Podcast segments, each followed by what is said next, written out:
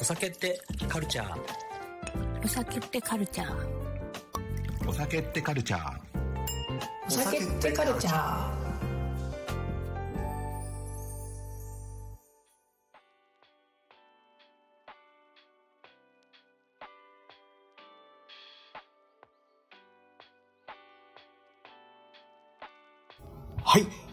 本日も始まりました。お酒ってカルチャーのお時間です。皆様おはようございます。こんにちは、こんばんは。どんな時間帯にこのラジオをお聞きいただいているでしょうか本日はですね、ゆきさんが蒸留所に行って、そして見学をさせてもらった後に収録をしていきたいと思っております。お送りするのは私、飲食ナビゲーターのマッシュと、テーダ編集長の大島由紀です。よろしくお願いしまはい。よろしくお願いします。ゆきさん、今日はどちらに行かれてたんですか？す。あ、今日はですね、八王子蒸留所に来ています。八王子蒸留所。はい。あれですもんね、収録の前は、バッチリあの、蒸留所見学をしていただいて、はいい。ろいろ見せてもらったんですよね。はい。すごい素敵な空間で、すごいちょっと発見がたくさんありましたね、今日。発見がたくさんありました。八王子蒸留所といえばね、やっぱテイスティングルームもあったりする設備だと、えー聞いておりますので、非常に有意義な時間だったんじゃないかなと思うんですけども。はい。今、はいテイスティングルームはいのバーに座ってお送りしていきます。あ、そうなんですね。ではではじゃあ早速、えー今日のゲストにお越しいただきたいと思います。東京八王子で70年続く合成樹脂製品メーカー株式会社大新の3代目代表、2019年出張先の函館のバーでクラフトジンに出会い衝撃を受けたそうです。その後、アメリカ・シカゴにある蒸留所にて研修を受け、2021年、八王子蒸留所を設立。トロンボン奏者としての顔も持つ中澤慎太郎さんにお越しいただきました。中澤さんどうぞよろしくお願いいたします。はい、東京、東京八王子蒸留所の中澤です。よろしくお願いします。はい。よろしくお願いいたしま。す。私もよく噛みます。ゆきさんもね、ゆきさん甘噛み癖ありますもんね。そうなんですよ。本当に何回やっても。でもあれなんですよ。はいあの中澤さん、最初の頃に比べると、だいぶゆきさんがラジオ慣れしてきまして、収録を重ねていると、もう、あ、今この場で食べる、喋るんだな、みたいなのがすごいね、わかるようになりました。ああ、やっぱ場数は重要ですね。はい。いや、重要だと思いますいや、多分一緒ですね。やっぱ、はいトライアンドエラーを繰り返して繰り返してだと思うんですけど、今日はですね、はいその八王子蒸留所について、えー掘り下げていきたいと思いますので、まずあの、東京八王子蒸留所について、ぜひ中澤さんから少しお話をお聞きしていただきたいんです。あ、行きたいんですが、はい、はい。えー、どっから話しましょうかね。どこから行きましょうかねなんか多分、話せることがめちゃめちゃいっぱいあると思うんですけど、えーはい。本業のところから話したあ、方そうでね。がいいですすかね。本業のぜひ、方はすごい大事だと思うので。えーとですね、えー株式会社大新というあの会社なんですけれども、えーグループ会社で、えー大新工業という会社があります。はい。で、あの、まあ、事業としては一体なんですけれども、えーそこでメインでやってるのは先ほど、えーご紹介いただいたような合成樹脂の製品を作るっていうのが本業としてる会社です。で、創業者は私の祖父になりまして、えーはい私が、え3代目の世代に入ってきてると。あと、あの、弟もあの同じグループにいるんですけども、ええまあ、あの、家族経営でずっとつい続いてきている会社です。で、あの、ずっと合成樹脂だけをこう作ってきてたんですけれども、まあ、えー二世代前、あの、祖父の代から比べて、だいぶ世の中も変わってきてまして、うん。えーただ樹脂を作ってるっていうだけでは、結構先細り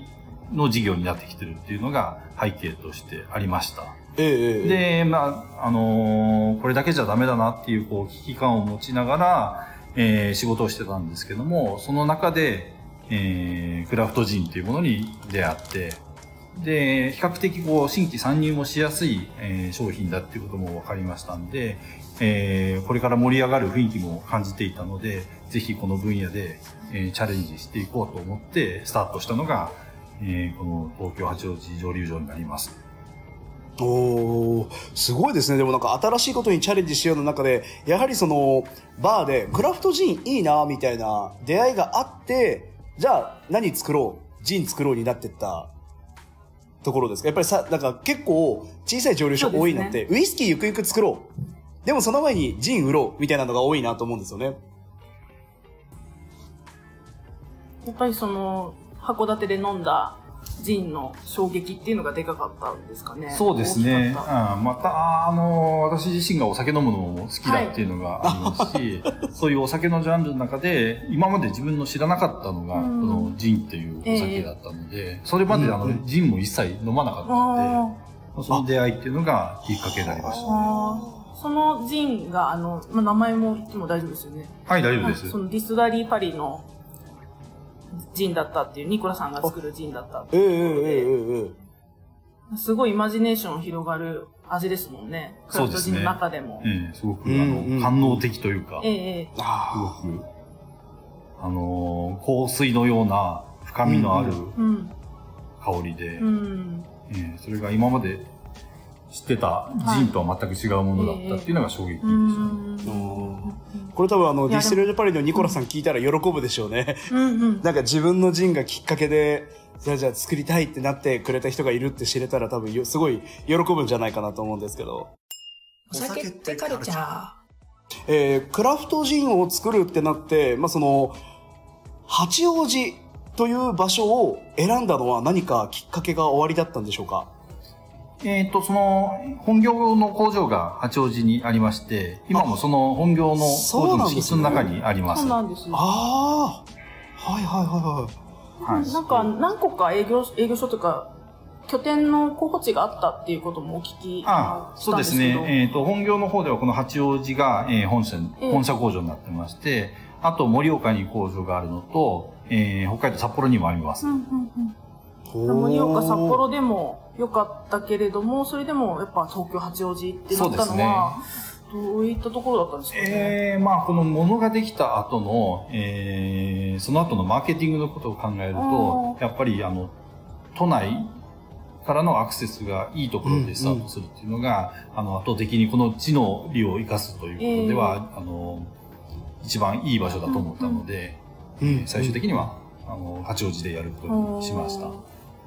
なるほど。まあそうですよね。売り先のこと考えると、やっぱりバーもたくさん東京だと数で言うとすごいありますし、そうですね。海外展開のこと考えてもですよね。まあ今、あと、あの、いくつかこう、東京にも蒸留所が、あの、できてきたんですけれども、はい。えー、まあこれぐらいの規模で、えー、東京でやってるところっていうのはなかったので、はい。そうですね。まあそれがスタートできるっていうところも、あの、メリットが非常にありましたね。うんうんうん東京の蒸留所の中でも結構大きい方ですよね。大きい方というか、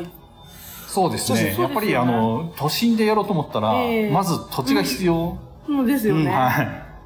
い。で、まあ土地は、あの、まあ工場の中なんで、うんえーこの事業のために土地を仕入れるってことはやってないですし、あの、借りるってことももちろんないので、はい。うんうんまあ、ただ建てればよかった ただ立ってればよかった。多分、ですね蒸留所の規模感としては、僕の知る限り、関東でもかなりトップクラスの大きさなのかなと思うんですよね。ジンの蒸留所というふうにくくると。うーん。ああ、そうですね。もっと結構小さい単位で始める方が多いので。そうですね。確かに。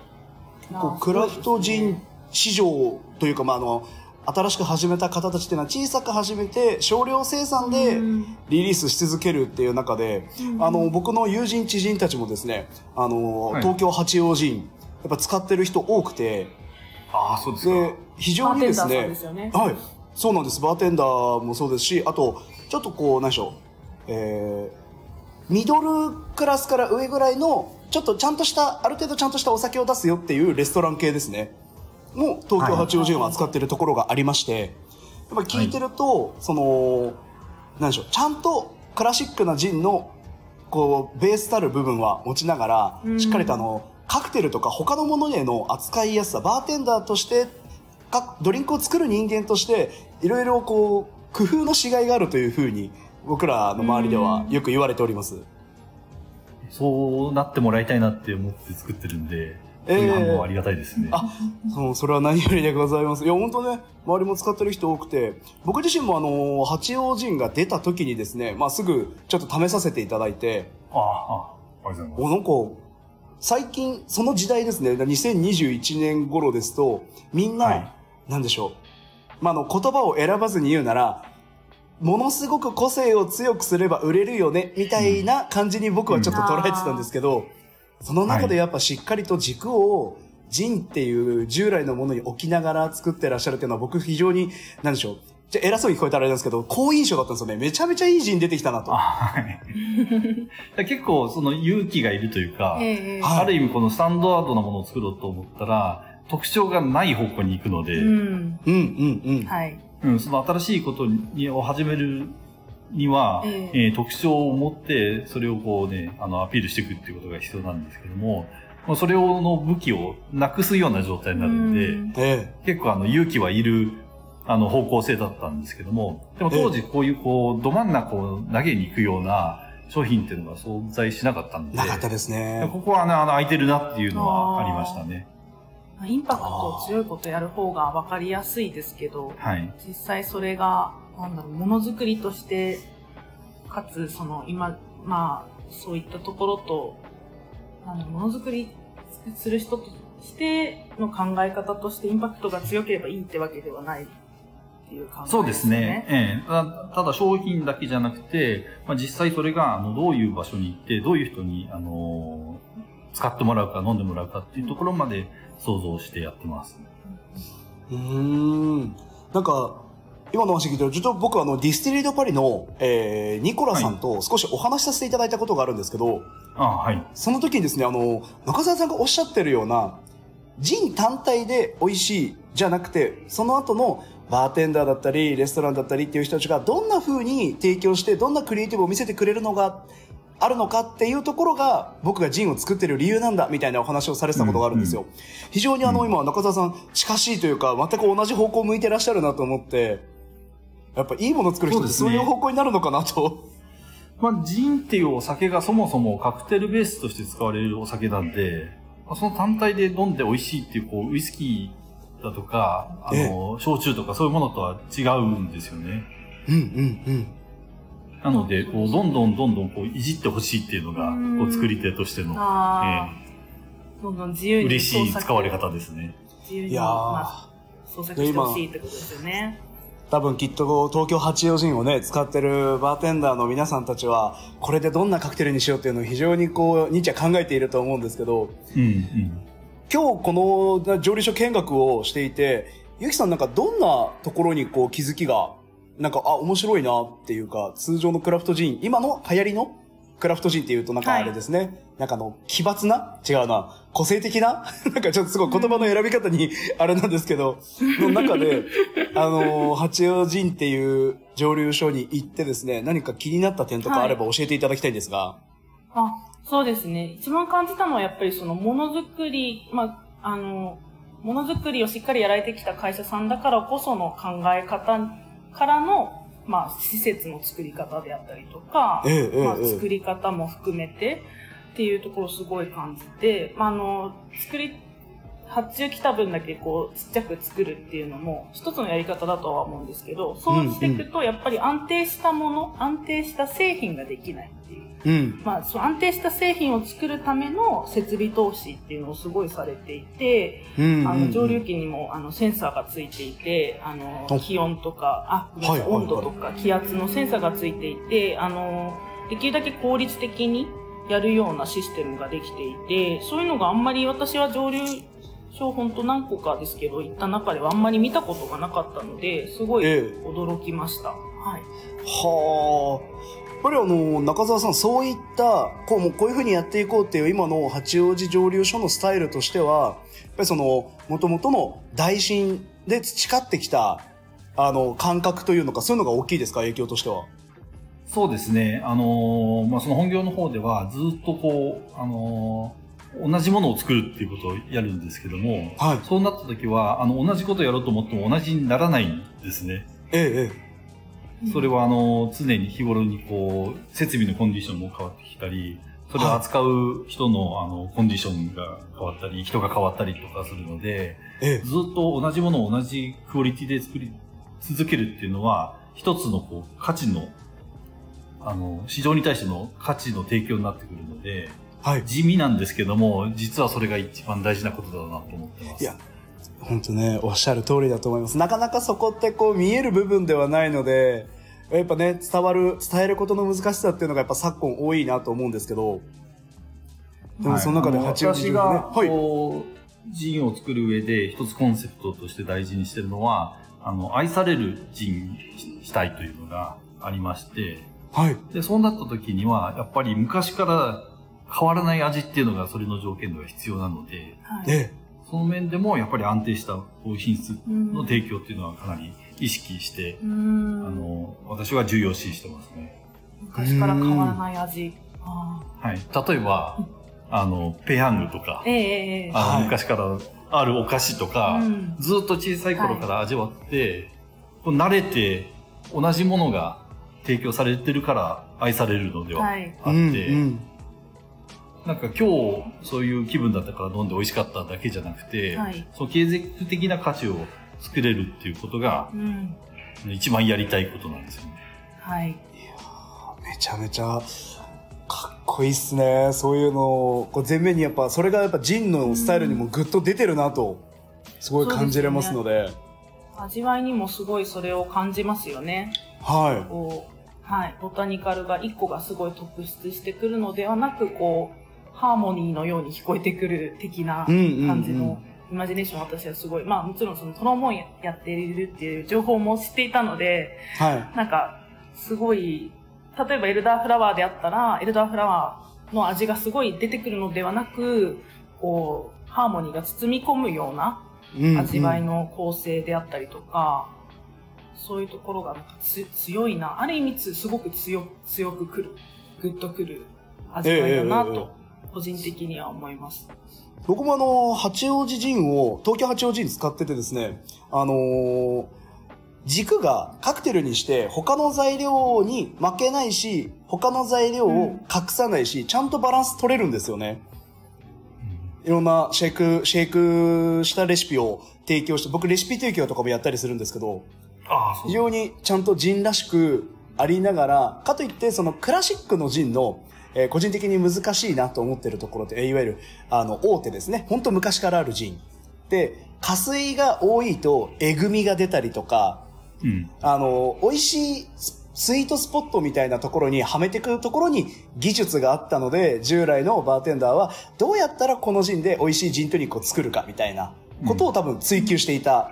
中で、今クラフトジンっていうのが出た時に、まず主質がものすごくいい。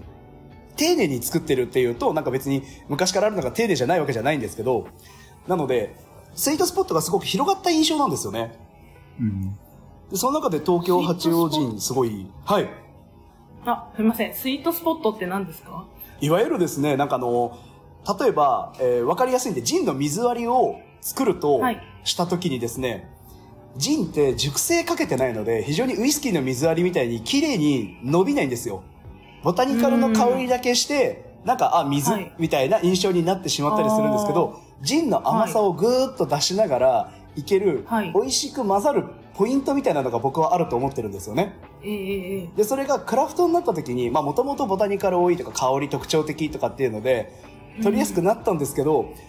そのクラシックのジンってそこがすごい狭いので、ちょっと行き過ぎるともう水っぽくなっちゃうし、うんうんうん。それが足りないと、あのーただ単にお酒の理科のキックだけが出ちゃう。っていうのが多かったんですよ。はあ。僕あの、東京八王子の、あの、エルダーフラワーの水割りがめちゃめちゃ好きなんですよね、個人的に。僕すごい好きなんですよな。かなか渋いちょっと渋、渋めのチョイスだって言われるかもしれないですけど、あの、水割りでよく伸びて、ちゃんとジンらしさもあって、スッと入る味になるのって、まず、まずベースとしてお酒の主質の良さ、まとまりの良さ、伸びの良さっていうのがあって、そこに、まあ、バーテンダーが、じゃあその一番美味しく仕上がるポイントに収められるかっていう技術だと思ってるんですよね。うんもうそれが東京八王子さんはですね、めちゃめちゃ、もう、ちゃんと美味しくなる。というふうに、ちょっとすいません、勝手にすごい大好きな気持ちが出過ぎちゃって、あれなんですけど。めっちゃベタ褒めですす。ごいベタ褒めされて、どうしたらいい困ってますよ、まさかのゲストを困らせるパターンに。褒めすぎて困らせるっていう。褒められてるって意外と言うことないですよね。あそうですよね。うんあの、物作る方は特にそうですね。自分特に自分が作ってるものを褒められると、そうですね。いや、本当にね、いや、本当クラシックのスタイルを大事にしためちゃめちゃいいジンが出てきたっていうのが、僕もジンのこういろいろお話とか、レシピ提供するときに、あ、これ使ったらいいよ。あと、すごく、あの、ここ触れても大丈夫ですかね。価格的に今、クラフトジンってすごい高いのが多い中で、うん。比較的抑えめで出されてるなという印象なんですよね。はい。はい。よくやっぱ気づいていただきました。そこも実際やっぱ問題ちょっと、ちょっとしんどいです。あ、そうなんですね。えええ あの、パッケージにお金をかけてるんで、はいまあ、そこそこ原価がかかってるんですけれども、ええうんやっぱりその最終的にはお店で使ってもらうにはこれぐらいの値段にしないと、はいお店が困るだろうなと思ってこの値段に設定してるっていうのはあります。いやそうですよね。すごいですよに比べるとだいぶリーズナブルですよね。はい。もう今、クラフトジンっておそらく大体ボーダーが5、6千円が普通になってる中で、うん。はい。あのー従来のタンカレーナンバー10とかが高いよね、いいジンだよねって言われてたのをはるかに超えてるのが今なんですよね。その中でこの価格でこの使いやすさと、これは相当の大変さがあるだろうなと想像しながら勝手に進めてました。なんかパッケージへのこだわりもちょっと先ほどの取材で。ぜひぜひ。ははい、聞聞いたんですけど、結。構この最初のそのエルダーフラワーとクラシックの瓶っていうのは、海外から仕入れたものそうですね。はいえー日本の、こう、あの、瓶を作ってるメーカーさんは、主にこう、焼酎を作ってるはい。ところが多いので、あまりスピリッツ用に特化したボトルっていうのを作ってるところがないんですよ。ええなので、あの、このジンのイメージに合うボトルを探したときに、あの、国内からは、あいあの、自分が使いたいものがなかったんで、はい。なので、海外の、うん。はいあのうちはあの、フランスのメーカーのものを使ってるああ、んですけどもす、ね。この、なんだ、曲線一つ取っても、やっぱり海外のものっていうのはセンスがあるので、うんはいえう。えお酒ってこう、液体だけの価値じゃないので、はい。こう、総合的に見た時の、やっぱり、なんだ、尊さっていうか、はい。まあそういうものがやっぱりボトルには必要だったんで、ええここの、ね、曲線とかがちょっと、あの上流期の曲線にもちょっと通ずる、ちょっと楽器とかのもしれない、ですね。楽器のこう金属の丸いところにも通ずるのかなって、うん今ちょっとお話聞いてて、はいはたと発まあ、見しました。ここの膨らんでる部分がね、人の肩のような、えええええうん。見えるのでえ、すごいうん、やそれを肩が張ってるようなボトルもあれば、はい。ええなで型のボトルもあったりとか、はい。そういう、こう、なんか曲線の、えー美学っていうのありますね。うんうんなるほど、うん。フェチズムですね。フェチズムですね。ちょっとあの、今のお話聞いて、あ、だからかって、初めて八王子のボトル見たときに、ちょっと紳士がハット被ってるみたいだなって思ったんですよね。は。あはいよく言われます。確かに。確かに確かに。おしゃれハット被やっぱりボってる。トルの、うん、ええこう、しぼんでるところがで、あの、ネックはい。呼ばれるので、やっぱり人の、なんだ、かた体に見立てて、ええうんあえーー見ることが多いので、まあ、ちょうどその上の部分がハットのような形になってるんで、なってますね。まあそういうええ見え方になりましたね。うんもうやっぱ今ね、クラフトジン、やっぱボトルの製造、まあデザインからやるところが非常に多くなって、まあそれって、なんか名前覚えてもらうの大変だから見た目で覚えてもらおうみたいなのが多分最初だったと思うんですよ。はい。の中でやっぱ本当にボトルだけでも、まあ、ジャケ買いじゃないですけど楽しめるのが今クラフトジンの導入としては面白いなと思うんですよね。うん。